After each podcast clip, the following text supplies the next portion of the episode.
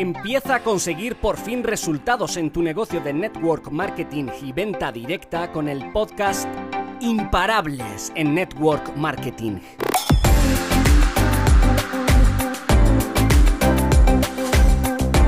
Soy Isabel Benavides. Revolucioné esta industria con mi trabajo 100% digital y desde casa. Estoy feliz de compartir contigo todo lo que sé para impulsarte a tomar acción y te conviertas en el mejor networker de tu compañía.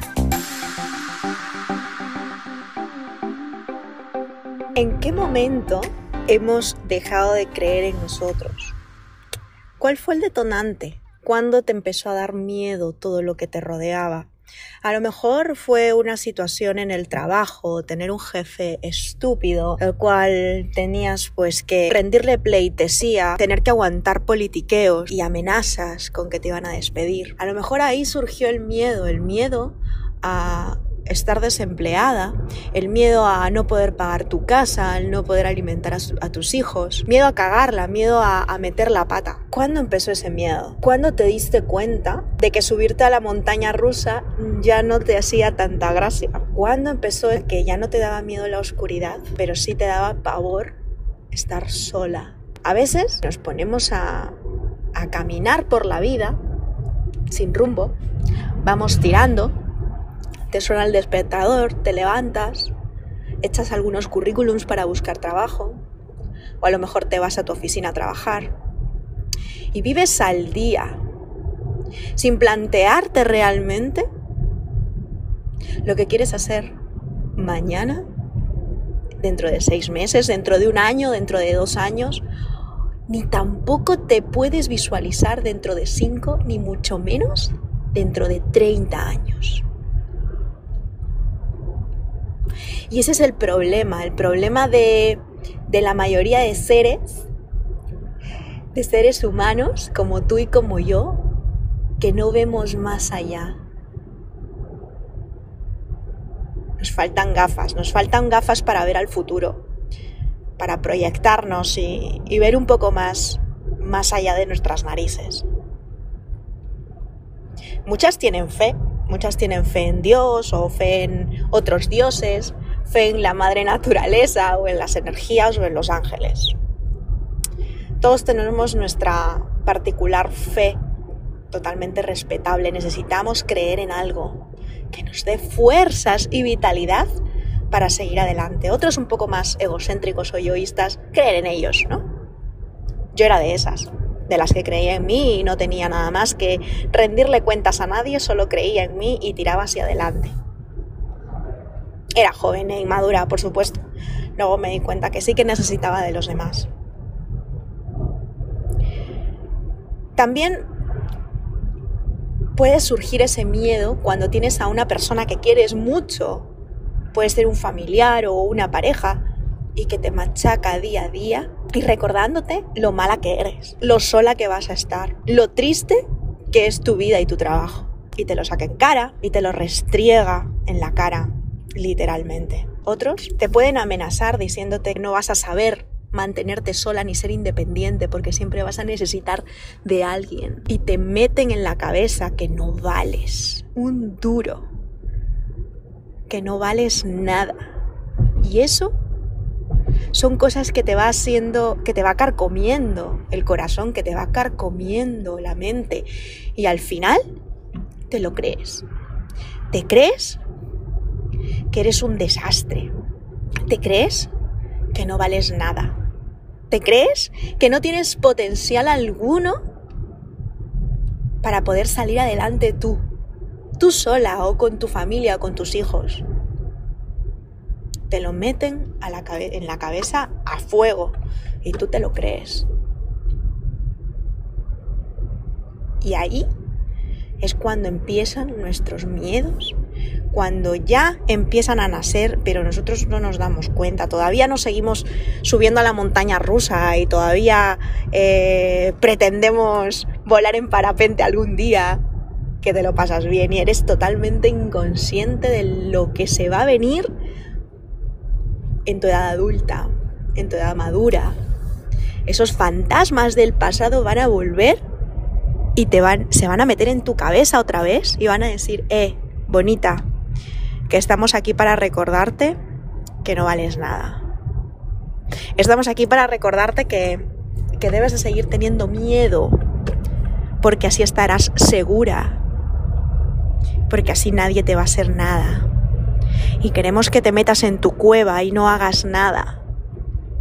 Queremos que estés ahí, en estado latente, sin brillar, porque así se te ve más guapa.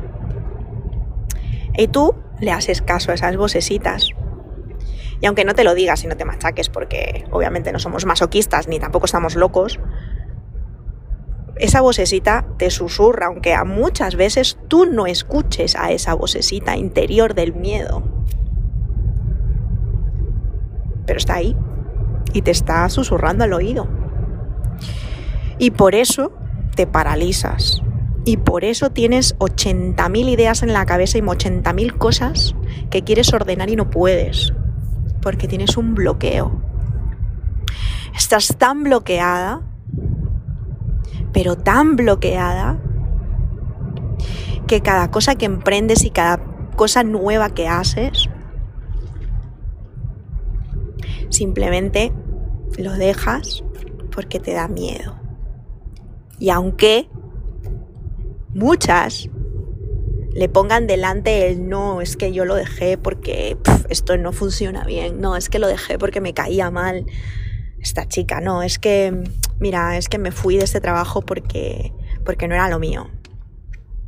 En realidad, estás justificando tu propio miedo y le estás diciendo a esa vocecita del fantasma en tu cabeza, le dices una y otra vez, tienes razón, no valgo nada, tienes razón, soy un desastre. Pero ¿sabes qué? Esa vocecita tiene que acabar. Y tenemos que trabajar porque no es una cosa fácil el tener que callar a esa vocecita pesada que está allí, que a veces no la escuchamos pero nos ataladra el cerebro y se mete en nuestro inconsciente.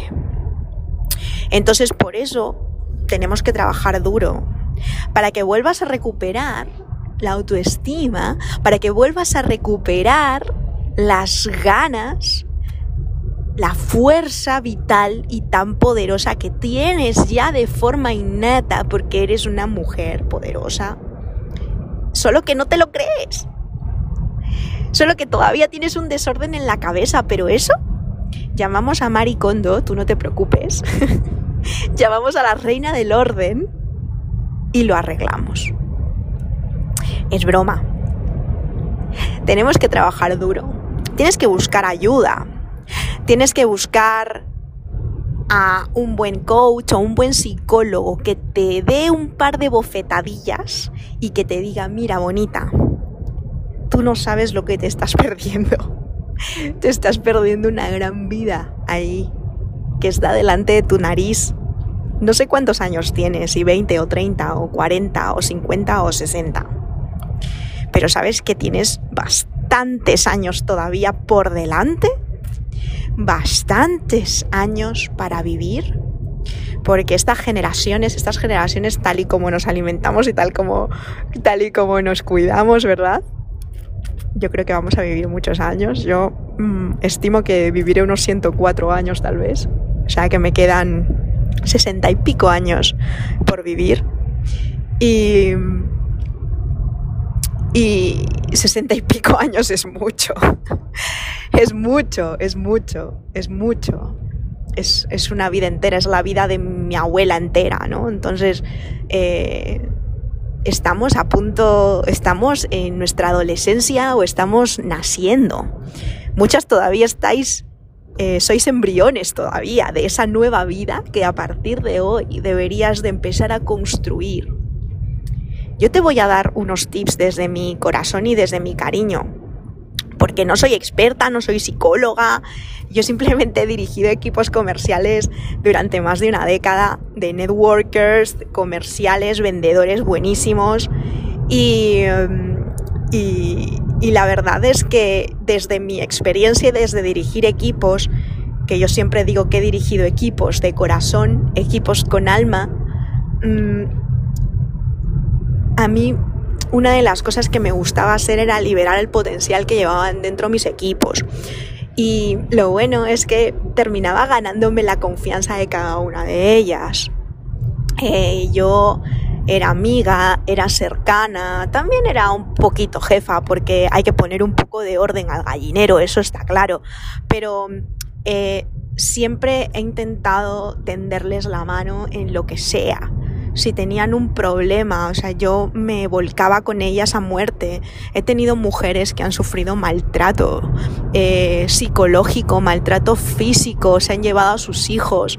He tenido, he, estado con mujeres maravillosas, líderes de un equipo de network marketing que, que, vivían eh, ¿no? con, con un marido hiper mega machista y hacían el negocio de network marketing a escondidas, ¿no?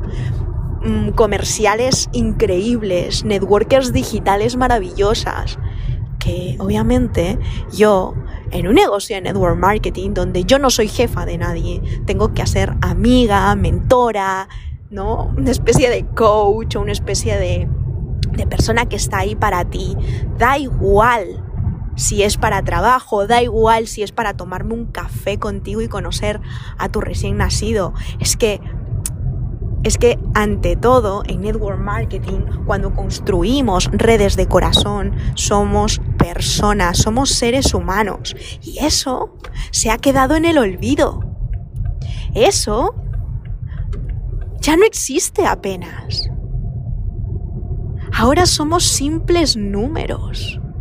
Las compañías, muchas compañías, otras no, otras son más familiares por supuesto, sin embargo, nos tratan como números, somos la facturación que ellos necesitan para llegar a un objetivo, pero ya no somos seres humanos.